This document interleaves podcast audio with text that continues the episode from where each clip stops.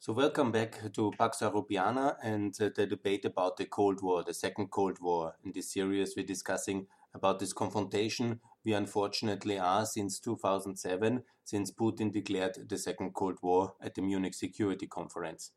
But in this episode, I would like to take you back to uh, the uh, start of the Cold War, how it started, and basically uh, to discuss about how and the Western German integration into the Western uh, structures has worked and what that means for Ukraine today.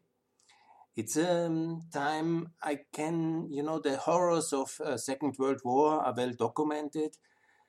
It's a terrible tragedy which happened, and it was Germany who had the second time started a world war, and uh, with its allies, um, Austrian, uh, we were also guilty, and it's a terrible uh, tragedy. And obviously, after uh, the um, uh, liberation and the defeat, uh, depending how it was, the breakdown of the German Nazi regime, the Americans and also the Russians were obviously, you know, bent on making sure that this will never happen again. And the plan was uh, to deindustrialize um, uh, Germany and uh, to basically avoid a third world war led by Germany.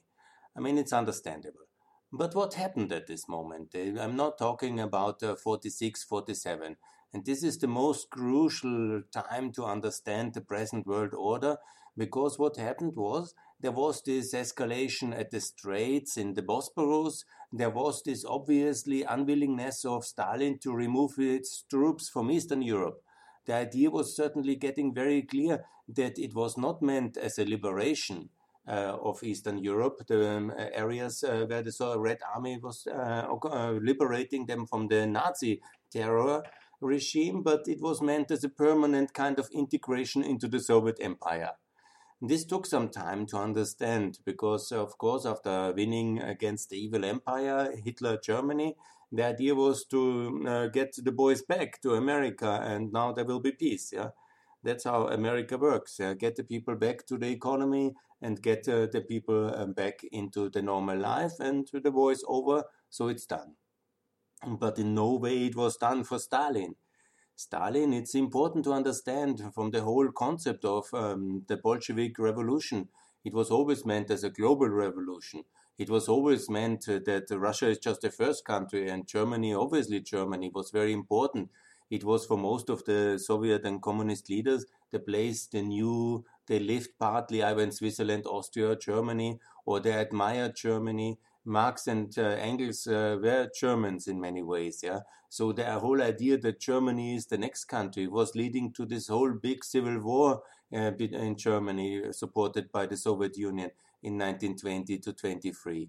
So ultimately, the idea to conquer Germany or integrate Germany, or in their view, liberate Germany from capitalism, was obviously one mm, secondary aim of uh, the whole uh, World War II. And so the idea to stay and uh, to, in the territory was obviously from the beginning very clear.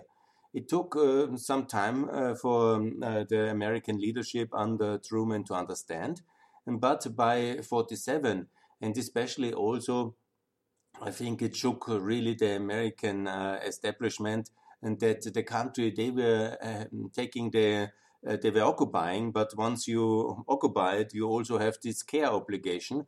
And it was a terrible winter of hunger in Europe and in Germany, especially, but all over Europe. Uh, hundreds of thousands of people died in this winter hunger in 46, 47. And so, under this uh, double uh, pressure of uh, Soviet expansionism and Soviet uh, takeover of power in most Eastern European regimes, and also the terrible situation economically, the policy in the United States uh, changed uh, gradually, um, you know, as a response to the Strait crisis, and then also the Truman Declaration, and then came the new Joint Staff Security Directive in July 47, and so the policy gradually shifted. But what was the really big, big thing, obviously, because in the beginning it was again um, a joint um, management of the occupied Germany. But the Soviets were treating the West very unfairly and started to overprint the currency, um, which was jointly issued. But um, Eastern uh, um, Germans, as always, they uh, liked to, to, print money uh, as much as they could. Yeah, that was famously the slogan of one of the Bolshevist revolutionary to use inflation as the machine gun uh, against capitalism to destroy the currency. So basically, this method had a long-standing tradition, and they overprinted uh, the mark. Okay, that leads, of course, that you export the costs of your own occupation regime uh, towards uh, the Western allies who do, uh, print less. And obviously, Germany had already a big history of inflation, and from the end of the First World War and the crisis during the German Civil War until 2020, uh, 1923. And so the situation was that the Allies understood they have to manage the free Western zones better and so gradually came the conviction that it's absolutely necessary to uh, introduce a new currency uh, which is independent of any kind of Soviet manipulation or money printing. So a new currency for the free occupation zones. It was, you know, because from the American perspective, the world is one, it's a global one. And, uh, you know, we in Europe tend to think everything is about us. But a similar policy was also done in, uh, in American occupied and liberated and managed uh, Japan.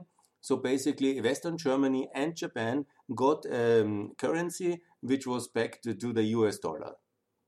And here we're talking about a fundamentally important reform because when you talk about the Western German economic miracle, then obviously when you talk about economics, you have to talk about currency. When you talk about currency, there is one way to do it with money printing and inflation and devaluation and constant sand, a kind of an empire built on sand, on quicksand, where the more you do, the more you tread into it, yeah?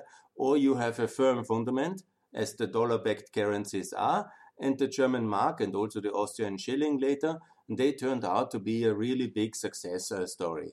And on that success, on the firm fundament of the mark pegged to the dollar, it's not the mark alone.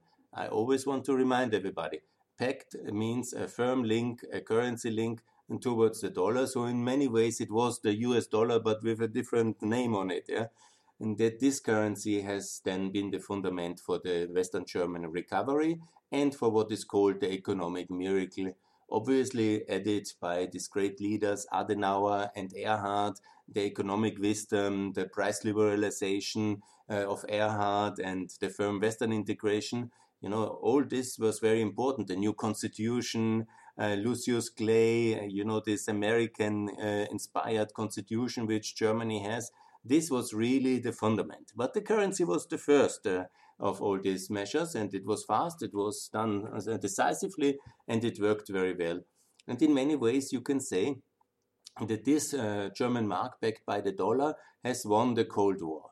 Obviously, in 48, the um, Cold War was going on 40 years more, what I'm saying. But you know, the fundament was put. The fundament was put because Western German industrial capacity, the human resources of Western Germany, were then firmly available for uh, the Western European economy and for the success of the West. And it was um, this was making a huge difference uh, over the next 40 years. And because in a nuclear world, obviously wars between nuclear powers would be complete disaster. So then uh, this confrontation can only be won economically. And it was the prosperity and differential bit along the German-German border which ultimately led uh, to the Eastern Germans running away from that kind of poverty and misery because they saw in television what is possible on the Western side. And after 40 years of, uh, on the one side, the German mark, on the other side, the economic mismanagement of communism, the lack of freedom additionally, and many other aspects, but obviously it is in the masses, yeah. What they really care then when they see that others live in this kind of prosperity, technology, science, and possibilities, and you yourself uh, in living in the 50s, uh, stuck somewhere in the past, yeah, that led the people to run away via Hungary and Bulgaria and Czech Republic, then in the famous historic year of um, 89. So what I'm talking about is important uh, currency. But it was not only the currency. The currency needed also an institutional framework for Western Europe to develop. I've made already this series about the Organization of Economic uh, Development, the Marshall Fund, the European Recovery Fund, this uh, generosity of America to rebuild in a decent, economic, serious way with loans, uh, with repayable grants, but on a cheap uh, interest rate basis, really to restart the economy of uh, Western Germany and all participating countries, but um, very much focused on Western Germany. And this whole system, uh, which was built up with the Paris based OSCE, and then it was turned 19, 1960 in OECD, the Organization of Cooperation and Development, what I tend to hope we can transform in the Union of Market Democracies. And I think it's a very good uh, project. Yeah? And it has been very beneficial. Today, still, you know, the, the uh, Kreditanstalt für Wiederaufbau and the Austrian um, Foundation for Economic Development, AWS, and they are based on this funding, on this capital stock, on the on what the Americans have uh, started in SME development, in recovery, private sector development. So that's really a historic second level. So it's the mark, it's the shilling, back to the euro. It is obviously uh, the wisdom to develop again Western Germany and Western Austria. And it is also the Marshall Fund.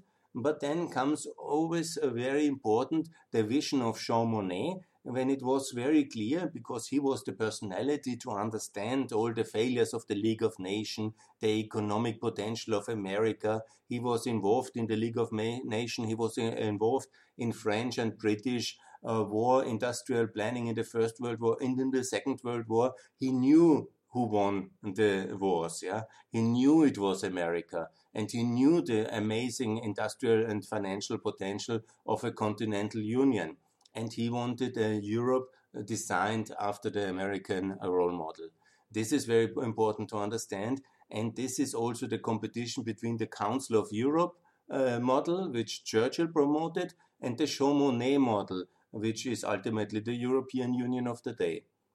And this was the next big, um, step in the year 1950, the Schuman Declaration, the combining and pooling of the industrially important coal and steel community uh, resources, and really making sure that these war resources, the defense industry resources, coal and steel, and they will be united um, among the six countries, which were in the beginning the European community.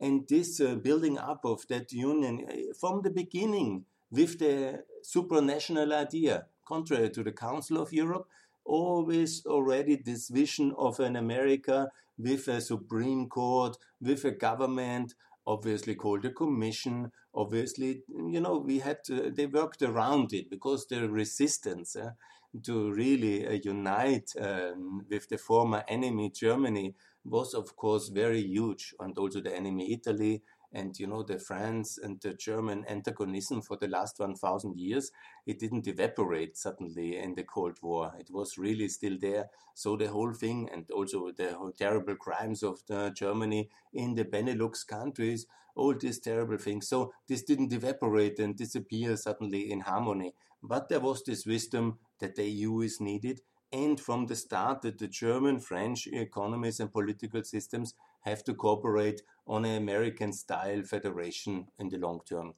And this was the second or the third big step, if you want to count it like this, after the Mark, after the Marshall Plan, and then the European Union uh, unification, Messina Conference, and these important uh, um, discussions, and leading then also to the Rome treaties in 57. But I would actually like to, you know, this is obviously a big topic, the whole European unification. In that uh, discussion, what I want to do in this episode, it's important to see there was a decision that there can be little done for the occupied territories in the east, uh, which the Soviets had from the Germany. So the decision was to form a state out of the three um, uh, zones, the French, the British, and the American, to introduce the euro, no, the euro for Ukraine, sorry, the mark backed by the uh, dollar, and, and to have uh, this decision and really make sure that economically the competition will be won. And actually, you understand already that I want to say that this is the same model which now for free Ukraine, free Georgia, and free Moldova should be applied. But I will come to that. Now comes uh, the fourth big pillar, which is so important to understand, is that the big issue was obviously German rearmament. I'm talking about uh, giving weapons uh, to the former enemy and the German state. You know, of course, today we can differentiate that uh, Germany was ruled by criminal Nazi dictatorship. Uh, and a megalomaniac dictator until 45 and then it was a different germany once it was occupied liberated and managed uh, by the western allies uh, after 45 but you know for most of the people emotionally it's the same german people and it's actually the same people there's no doubt. They're just differently governed yeah? And so then to give weapons i'm talking about real weapons yeah? Military weapons again uh, to germany in the year 55 that was a very controversial debate. Yeah, imagine how many people have died in France, in the Netherlands, in, in Belgium, uh, and in Italy um, by German arms and German criminal activity. So it was very, very difficult to do that. Yeah, but the Americans they insisted that German rearmament and that means um, basically all German integration into NATO as a full independent sovereign nation, which is uh, fully uh, an ally is a big step 10 years after the end of the uh, Second World War. And it was possible. And this is one of the big miracles of uh, American post war uh, planning and post war institution building in Europe that NATO was first created in 49 and in 55 it was possible to integrate uh, Western Germany, the Federal Republic of Germany, into NATO. And this was a historic achievement. Yeah? It was, of course, you know, the big general, the liberator of Europe, yeah? Uh, Mr. Eisenhower, who became then the president. He saw the strategic necessity. He was the man defeating Hitler and his generals. Yeah? He was leading the armies uh, on D-Day. He was liberating Western Germany and Western Europe. Basically, uh, his his was his leadership. He became then the president by the way, of the Republican Party. Interestingly enough, nobody would appreciate that today, but anyhow, that's a different uh, discussion to have.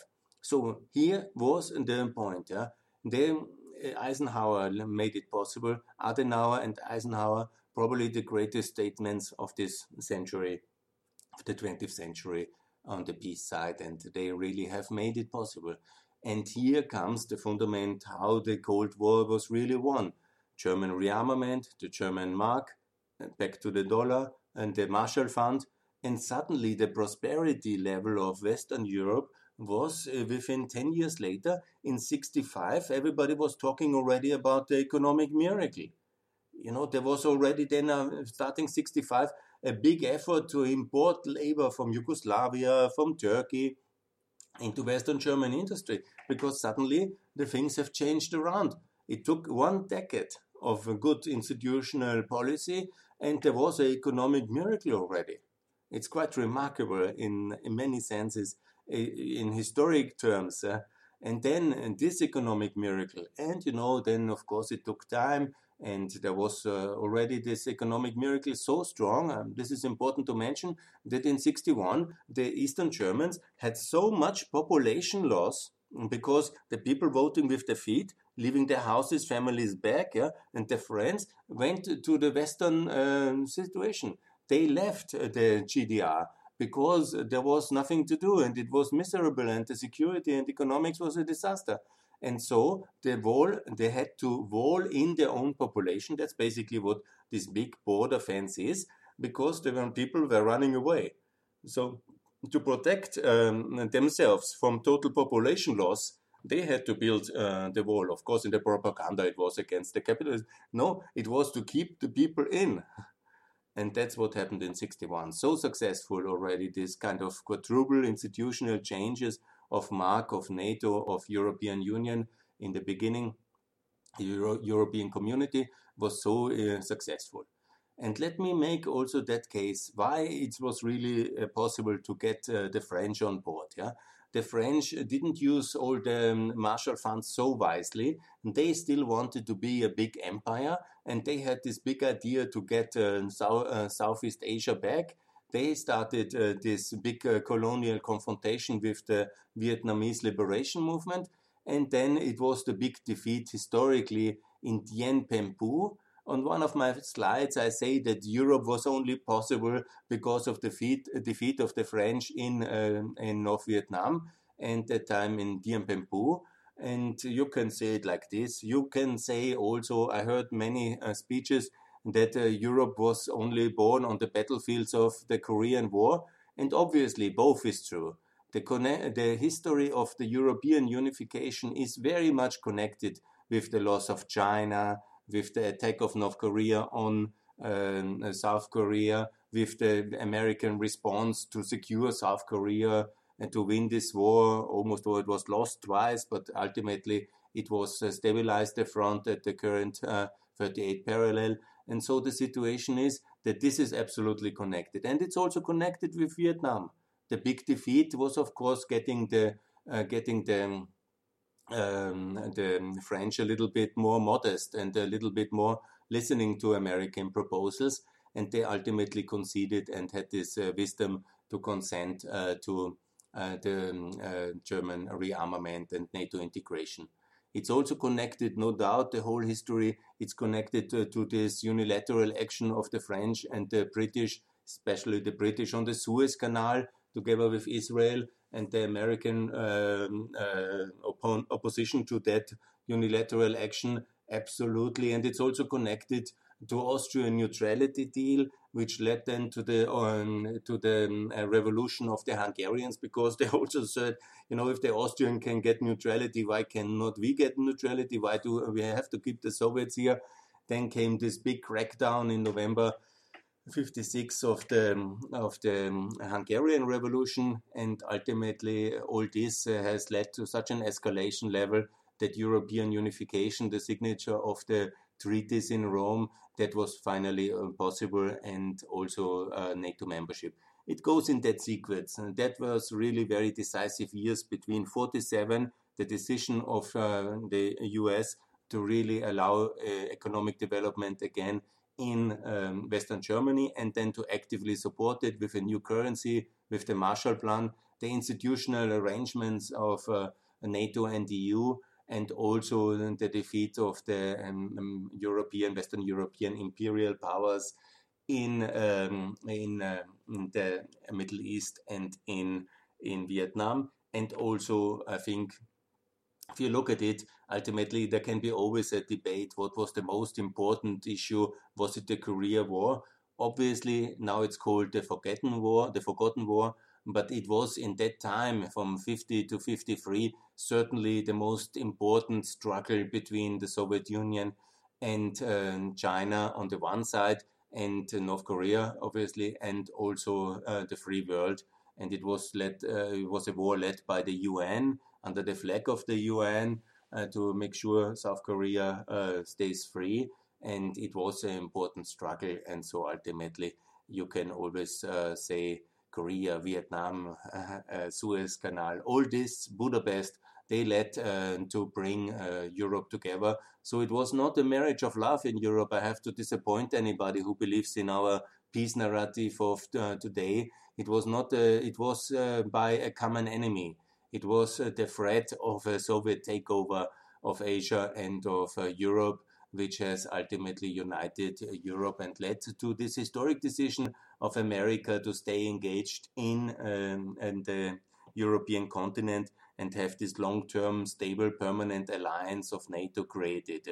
This was, of course, a historic thing because and they have always seen the, the retreat and after the second after the first world war has um, then led to the Second uh, World War in some ways, in many ways. So a permanent uh, containment of the Soviet Union was necessary, and so it happened.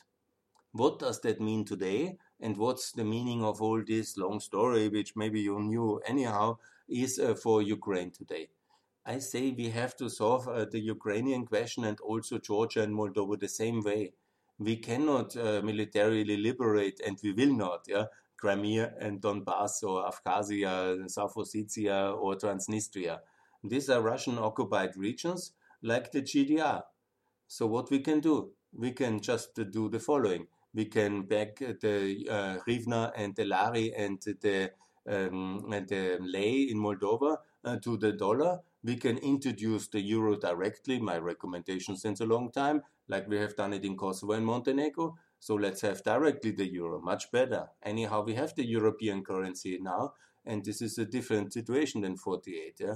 So let's introduce, uh, let's first uh, fix the currency. Secondly, let's make sure that all get also this instrument of pre-accession. For this, they need to have the EU potential candidate status. So let's get the EU potential candidate status. Then there is the IPA funds flowing, and this works very well for all the accession countries.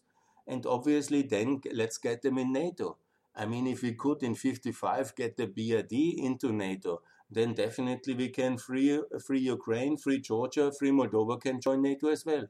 Obviously, that doesn't include Crimea and Donbass, but I remind everybody that also until 71, when there was this German-German agreement under the appeasement period of uh, Brandt, who was actually assisted by um, Eastern German spy on that one, but that's a different story. But and the thing was uh, that it was very, it very clear that only the BRD was member of NATO. And the tragedy of the revolutions of 53 and other times and 56 and 86, you know, there can be little done uh, for the people who live under the Soviet yoke or now under the Russian yoke.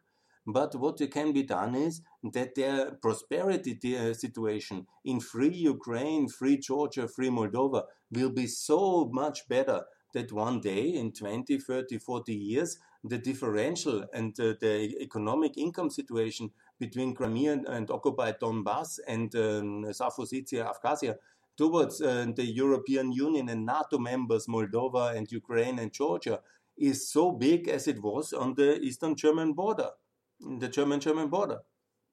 And people will run, and this region can then simply join the federal state, NATO and ally and EU member Ukraine, and then they simply integrate like Saxonia, Thuringia, Brandenburg did in the wonderful year 1990. And, and that's the settlement we can offer them. And in, in the between, they stay Russian occupied territories and we build a fence. that's basically the situation, not a big one on our side. They will anyhow build a bigger one like the Berlin Wall because most of the people by time will want to leave. And I call it's again the prosperity differential which won the First World War and it's the prosperity, security, freedom differential will win, which will win the Second World uh, Cold War as well. And this is what we have to do. And this is what we can learn from the founding fathers of the West, uh, of Truman, Adenauer, also uh, for today. So I call for President Zelensky be the Adenauer of Ukraine, and also for Mrs. Maidu and uh, for um, Mrs. Um, Georgian president, be the Adenauer. That is important. Look how he did it. It was not easy. He was accused to be a traitor. He was accused to leave uh, the Eastern Germans to the Soviets. But what should he have done? He had the choice. And compared with the weak treasonable factor, treason is maybe a hard word. Yeah, nah, that's not good. I apologize. Yeah, you know they had no other choice as well. But the Austrians opted for neutrality and they opted for this kind of softer way. And obviously, they got the unity. And obviously, for Adenauer, it was very difficult uh, to be accused as uh, the one who left the Eastern Germans back. And he was very angry when he heard about the Austrian neutrality deal. But in that time, and also because of the geographic situation of Austria, maybe for Austria in the year 55, that was uh, the reasonable thing to do, because Austria basically in the west was only the mountains and some industrial uh, cities like Linz and Graz uh, were uh, left to the Americans, but the most industrial parts and Vienna, also it had four zones, but the most everything around was obviously um, by occupied by the Soviets. So that's the choice ultimately. And I call for everybody to be uh, the Adenauer, to join. It's not easy it's not leaving all these regions behind, and that's always um, something I get accused of. But you think that you are such a friend of Crimea, and then you want to leave them to Russia. No, but there is no way if they not voluntarily leave um, by over time, and then there is no way to militarily retake. Yeah? So our care and the Ukrainian care obligation ultimately goes for the people who live in Ukraine. And they will be much better served uh, by a firm currency, by the euro, by NATO membership, and by an EU membership. And then this, this question will always be open. There's no need ever to recognize, and I think we will never recognize. I'm actually sure and this occupation aggression of these five regions. And then you make a constitutional change, right in the constitution. You are welcome. This is your spot. This is the region, uh, Crimea. This is the region, eastern uh, Ukraine. Whenever you are ready, you're welcome. This is how the Western Germans did it. And then the moment came. And there will be also the moment for Russian weakness one day. Maybe it will take 10 years, maybe 20 years, maybe 40 years. The first Cold War took 40 years, but it was the Soviet Union. It was double the size and uh, multiple of the enemy level. And we were also much weaker. it was a much smaller West. It was a much uh, smaller free world. It was a much um, poorer uh, Western world. Yeah? And it took 40 years if you see uh, the Russian world is now uh, shrinking, it's only half uh, the size, and it's in economically it's only let's say one tenth if you count together all the free world, maybe one um, not even five percent. Yeah? And of the whole free world together, I think it's not even one percent the Russian GDP. Yeah? of the world economy, maybe 1.5. If now they have 1.5 trillion, 85. Uh, so Anyhow, the exact numbers everybody can look up. But I claim and I call that this German model, how the uh, Cold War in its fundament was uh, won, of course it took time. This is what Ukraine needs to learn. This is what uh, Georgia needs to adopt. This is the role model for Moldova. And this is the way we can win uh, this uh, second uh, Cold War over time. And I call for the EU potential candidate status, NATO map, and for 2024, we repeat the big enlargement round of NATO, which we had in 2004. So 20 years later, again, 12 countries in more. I've made this podcast already with the six uh, uh, neutral countries, um, also Bosnia and uh, Kosovo and Serbia, if Serbia wants. But of course, uh, Ukraine, Georgia, Moldova, there's no doubt they want to join. And then five years later, they can join the European Union. This is the best model. And this is the way to win on the historic um, uh, um, uh, model of the Western German integration into the Western European and the transatlantic structures between 48 and uh, 57, 58. Thanks a lot.